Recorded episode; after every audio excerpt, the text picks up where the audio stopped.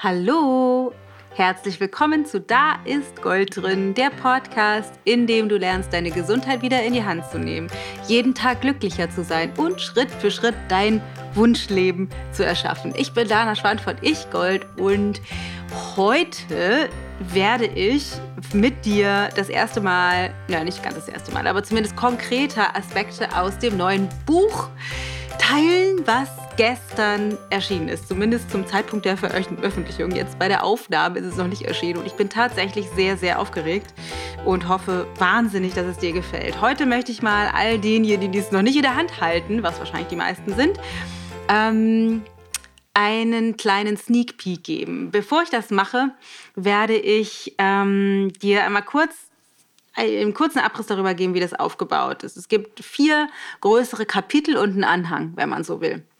Und die Absicht mit dem Buch ist, dir wirklich zu ermöglichen, einfach in das Ayurveda einzusteigen, wenn das für dich alles neu ist und wenn das, wenn, wenn das für dich nicht mehr neu ist, das Wissen zu vertiefen, ähm, dein inneres System noch besser zu verstehen und vielleicht mehr in die Komplexität der bestimmten Ernährungsaspekte einzusteigen. Also es ist für alle da, es ist aber vor allem ursprünglich gedacht als das Buch, was man endlich empfehlen kann, wenn man gefragt wird.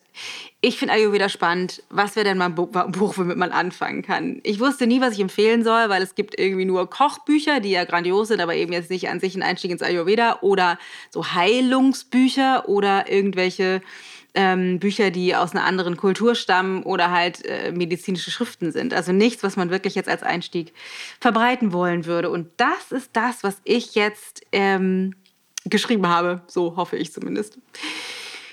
Das erste Kapitel oder sozusagen der erste grobe Abschnitt dient dazu, dass du erstmal rausfindest, warum ist es so schwer, Gewohnheiten zu verändern, insbesondere Ernährungsgewohnheiten. Weil mein Lieblingsgebiet oder auch das Kerngebiet im Ayurveda ist die Optimierung des Stoffwechsels, also sozusagen die Grundheit, äh, die Gesundheit äh, zu stabilisieren über eine Optimierung des Stoffwechsels. Mm. Und das ist ja für viele von uns schwierig. Wir kriegen das irgendwie nicht hin, Ernährungsgewohnheiten zu verändern. Und warum das so ist, das nehme ich in dem ersten Kapitel auseinander. Warum ist das so? In welche Glaubenssätze haben wir uns verrannt? Was ist für uns persönlich schwierig auf einer mentalen Ebene, auf einer emotionalen Ebene, vielleicht auch auf einer gesellschaftlichen Ebene? Und was sind Möglichkeiten, da auszusteigen? Im Buch gibt es auch tatsächlich sechs Meditationen, die ich eingesprochen habe, die man äh, zum Download bereitgestellt bekommt, wenn man das Buch hat. Ähm, daher äh, lohnt es sich auf jeden Fall. Das ist das erste Kapitel. Das zweite Kapitel ist dann das Einmaleins des Ayurveda. Da gibt es eine Einführung in einer Sprache, die jeder verstehen kann, in bestimmte komplexere Zusammenhänge oder Zusammenhalte, die, finde ich, wichtig sind zu wissen, um anfangen zu können, das umzusetzen. Das heißt, mein Anspruch war am Anfang, was kann ich alles weglassen, was ist nicht notwendig und was muss unbedingt alles drin sein, sodass du, wenn du das liest, tolle Ergebnisse daraus haben kannst. Und da, das ist sozusagen das Einmal-Eins des Ayurveda, da findest du ganz viel drüber. Und dann gibt es zwei Umsetzungskapitel. Das eine ist das grundlegende Umsetzungskapitel. Wie kriege ich das in den Ernährungsgewohnheiten verändert? Wie kann ich bestimmte Aspekte integrieren in meinem Alltag, morgens, mittags, abends? Wie funktioniert das alles? Was muss ich alles beachten? Und wie, wie, wie kriege ich das hin? Und das vierte Kapitel ist dann ganz konkret Kitchen Hacks. Meine allerfeinsten äh, Hacks, wie ich das handhabe in der Küche, um wirklich mich ausgewogen und gesund nach den ayurvedischen Prinzipien zu ernähren, ohne stundenlang in der Küche zu stehen. Alles aufgelistet, Ernährungstemplates, ähm, alle möglichen Bad-Tasking, modulares Kochen, äh, Never-Ending Meal, also ganz viele verschiedene Prinzipien, wie du auch vorkochen kannst, wie du mit schwierigen Situationen umgehst, wenn du außerhäusig isst, wenn du äh, Schicht alles Mögliche. Und dann der Anhang, da gibt es einen Dosha-Test und es gibt ähm, Nahrungsmittellisten für die Wirkungsweisen der Nahrungsmittel, sodass du da ein bisschen tiefer einsteigen kannst. Und die, ich möchte dir drei, ich habe drei Passagen rausgesucht, die ich gerne mit dir teilen möchte. Und die befinden sich alle eher in der ersten Hälfte des Buches, weil ich wollte dir jetzt nicht ähm, Gewohnheiten oder was aus dem Umsetzungskapitel vorlesen. Ich glaube, das ist nicht so schön für einen Podcast. Das kannst du aber alles dann lesen. Ähm, zum Zuhören ist es, glaube ich, schöner, den ersten Teil zu hören. Also, lasst uns starten.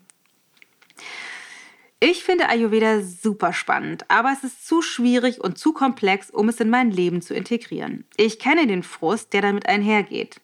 Ich kenne auch das schambesetzte Gefühl, das damit schwingt. Ich bin zu schwach, zu undiszipliniert. Mittlerweile weiß ich, dass nur ein kleiner Teil dessen, was wir brauchen, um unsere Ernährung wirklich dauerhaft zu verändern, das Wissen darum ist, was wir tun müssen. Ganz ehrlich, vieles davon wissen wir längst. Weniger Zucker, weniger Weißmehl, weniger Kaffee und Alkohol, dafür mehr frisches Gemüse und Obst und am besten regional und saisonal sowie selbstgekochte Mahlzeiten. Das ist kein Geheimnis und alles andere als Raketenphysik. Das fehlende Wissen kann es also nicht sein. Was uns hindert, ist nicht das Was, sondern das Wie. Wie können wir dauerhaft unsere Ernährungsgewohnheiten verändern? Der Schlüssel ist der gleiche wie bei allen anderen Gewohnheiten auch. Man sagt, wir bestehen etwa zu 95 Prozent aus Gewohnheiten.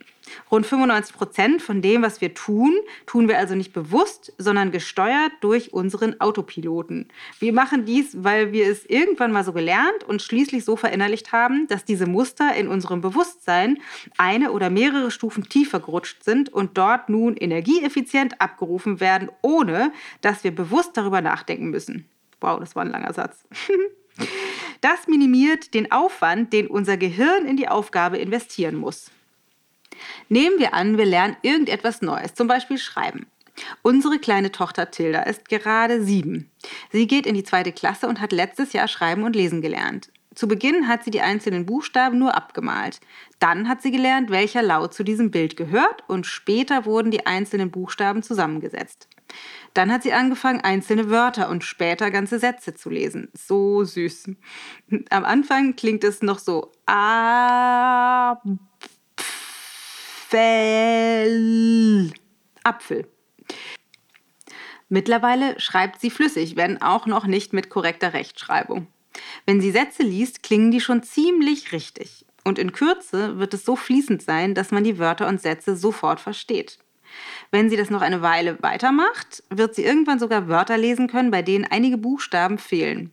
L, Gsm, Wrz, Kmpelzrt bisschen blöd zu lesen. Wir, die wir seit Jahren lesen und schreiben können, haben das sofort entziffern können, denn unser Verstand hat das Lesen und das Wahrnehmen von Wörtern so automatisiert, dass er es sogar unter erschwerten Bedingungen mühelos kann. Langsam wird es echt kompliziert sollte das heißen. Buchstaben und Wörter sind tief in unserem Bewusstsein gespeichert. Sie abzurufen kostet kaum Energie. Und so ist es auch mit allen anderen Gewohnheiten. Deine gesamte Morgenroutine, die Art und Weise, wie du deine Zähne putzt, ob du erst die linke oder die rechte Socke anziehst, wann du das erste Mal auf dein Telefon schaust und natürlich auch, was und wann du isst. Alles. Verrückt, wenn man sich mal bewusst macht, wie viele Dinge wir ständig, aber unbewusst und nur durch unsere Gewohnheiten gesteuert tun. Ich tippe diese Zeilen gerade im Zehn-Fingersystem und zwar blind. Das habe ich mir mal aus Lust an der Freude als Kind selbst beigebracht. Es beeindruckt mich selber immer wieder, wie meine Finger über die Tastatur fliegen und die zumeist richtigen Tasten treffen. Alles automatisiert, alles Gewohnheit. Darum ist es wichtig, erstmal die Gewohnheiten ans Licht zu bringen, die unseren Tagesablauf bestimmen und die unseren aktuellen Ernährungsgewohnheiten zugrunde liegen. Das geschieht im nächsten Kapitel. Dann machen wir einen kleinen Abstecher dorthin, wo diese Gewohnheiten herkommen. Denn mitunter ist ein tieferes System oder ein Glaubenssatz der Motor hinter den Gewohnheiten. Vielleicht ist es eine unbewusste Verbindung zu deinen Eltern, weil die auch immer Schweinshaxe gegessen haben. Oder du isst noch heute deinen Teller leer, auch wenn du schon satt bist, weil das früher bei dir zu Hause eben auch so gemacht wurde. Oder du isst ständig on the go, weil in deiner Familie gemeinsames Essen nie eine Rolle gespielt hat. Wenn wir die Fesseln gekappt haben, können wir anfangen, mit Hilfe der Prinzipien des Ayurveda neue Gewohnheiten zu bauen. Das ist natürlich kein stringenter Prozess. Gewohnheit gefunden, Glaubenssatz entlarvt und gewandelt, neuen implementiert, neue Gewohnheit erschaffen, fertig. Ganz so einfach ist es nicht. Manchmal braucht es mehrere Schleifen oder beständiges Dranbleiben an hartnäckigen Aspekten unserer Gewohnheiten, die wir einfach nicht geändert bekommen. Dann müssen wir vielleicht noch mal genauer hinschauen. Grundsätzlich kannst du dir aber merken, dass der Prozess immer aus beiden Ebenen besteht. Der Inhaltsebene oder auch Handlungsebene, auf der sich die Gewohnheit abspielt, also was ich tue oder unterlasse, und der mental-emotionalen Ebene, die tiefer liegt und das System repräsentiert, das mich etwas tun oder unterlassen lässt. Das System umfasst die eigene Identität, die Glaubenssätze und die inneren Überzeugungen, die dahinter stehen. Wichtig ist dabei zu wissen, dass der Kopf immer über den Körper gewinnt. Das mental-emotionale System ist stets stärker als die Handlungsebene.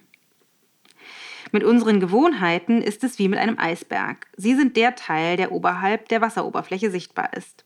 Ihr Motor und damit ihr Ursprung liegen allerdings unter der Wasseroberfläche. Dort befindet sich unser mental-emotionales System. Die Dinge, die schon vollkommen automatisiert und verstaubt in den Tiefen unserer gedanklichen Bibliothek abgelegt sind. Sie sind so tief in unser Nervensystem eingraviert, dass es uns vorkommt, als wären sie unveränderliche Teile unseres Selbst.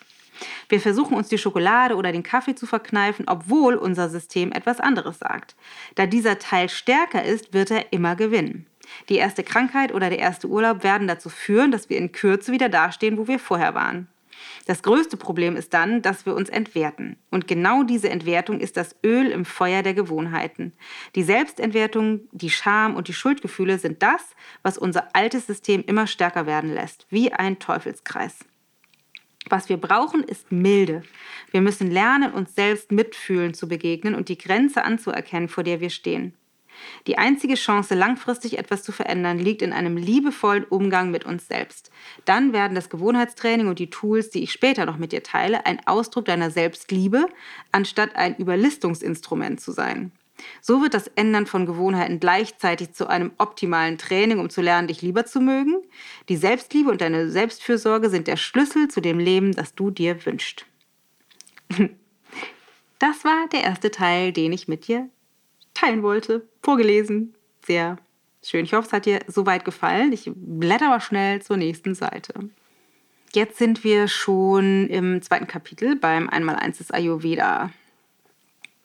Ayurveda ist die Wissenschaft des Lebens. Man kann auch sagen, es ist das Wissen um ein glückliches und gesundes, langes Leben. Ayurveda will, genau wie Yoga, dass wir das Beste aus unserem Leben machen. Vielleicht ist es dir schon aufgefallen, wir haben nur eins, also nur ein Leben. Komischerweise leben wir aber oft so, als wäre dies nicht der Fall. Wir leben, als ob wir uns ausbeuten könnten, über unsere Grenzen hinausgehen könnten, als wenn wir einfach Alkohol, Zucker und naturferne Produkte in rauen Mengen konsumieren könnten und trotzdem fit bleiben. Wir wundern uns, warum wir schlecht schlafen, wenn wir den ganzen Tag gestresst vor dem Rechner sitzen oder von einem Termin zum anderen hetzen. Wir tun das, was man so tut, um seinen Lebensunterhalt zu bestreiten und was von einem so erwartet wird, anstelle dem Herzen zu folgen. Und wundern uns, warum wir irgendwann kein Gefühl mehr dafür haben, was wir uns eigentlich im Leben wünschen. Genau darum geht es im Ayurveda. Es geht darum, dass wir unser ganzes Sein wieder in Einklang bringen mit dem, wofür wir hier auf der Erde angekommen sind. Es geht darum, eine gute Zeit zu haben und für die, die ganz hoch hinaus wollen, geht es darum, unser Dharma zu finden, den Motor, unsere Absicht, unsere Berufung, unseren Lebenssinn. Warum sind wir hier und wie können wir aus der Zeit, die wir hier sind, das Beste herausholen? Die Natur unterliegt bestimmten Zyklen, einer natürlichen Intelligenz. In jedem Samen sind alle Informationen enthalten, die er braucht, um in das zu wachsen, wofür er bestimmt ist. Ein Eichensamen wird zu einer Eiche, ein Rosensamen zu einer Rose und ein Zucchinisamen zu einer Zucchini. Die Pflanze braucht bestimmte Bedingungen wie die richtige Menge Platz, Zirkulation, Wärme, Feuchtigkeit und fruchtbaren Boden aber sie weiß genau, wer sie ist. Ein Zucchinisamen würde nicht auf die Idee kommen, sich in eine Eiche zu verwandeln oder ein Eichensamen in eine Rose.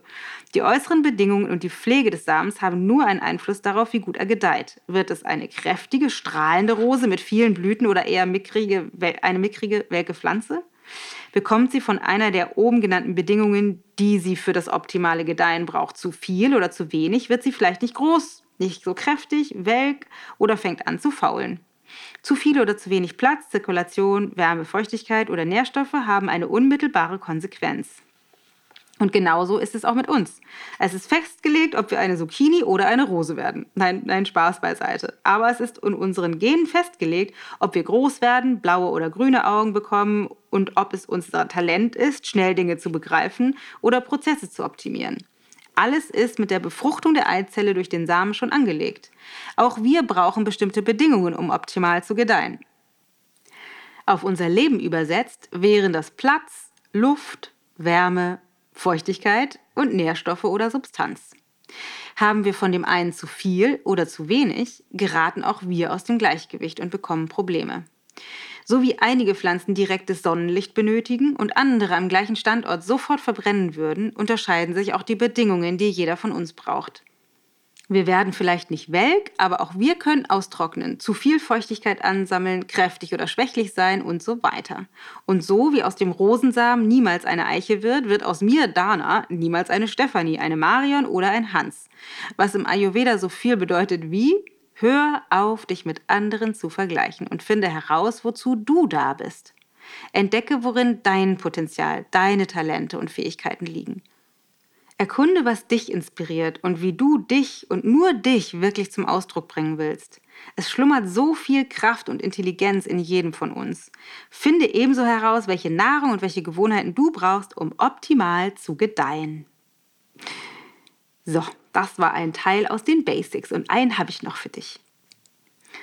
Das ist aus dem gleichen Kapitel, aber ein ganzes Stückchen später. Interessant ist, dass wir uns durch das Ungleichgewicht unglaublich begrenzen. Dieses Problem ist den meisten von uns aber gar nicht bewusst.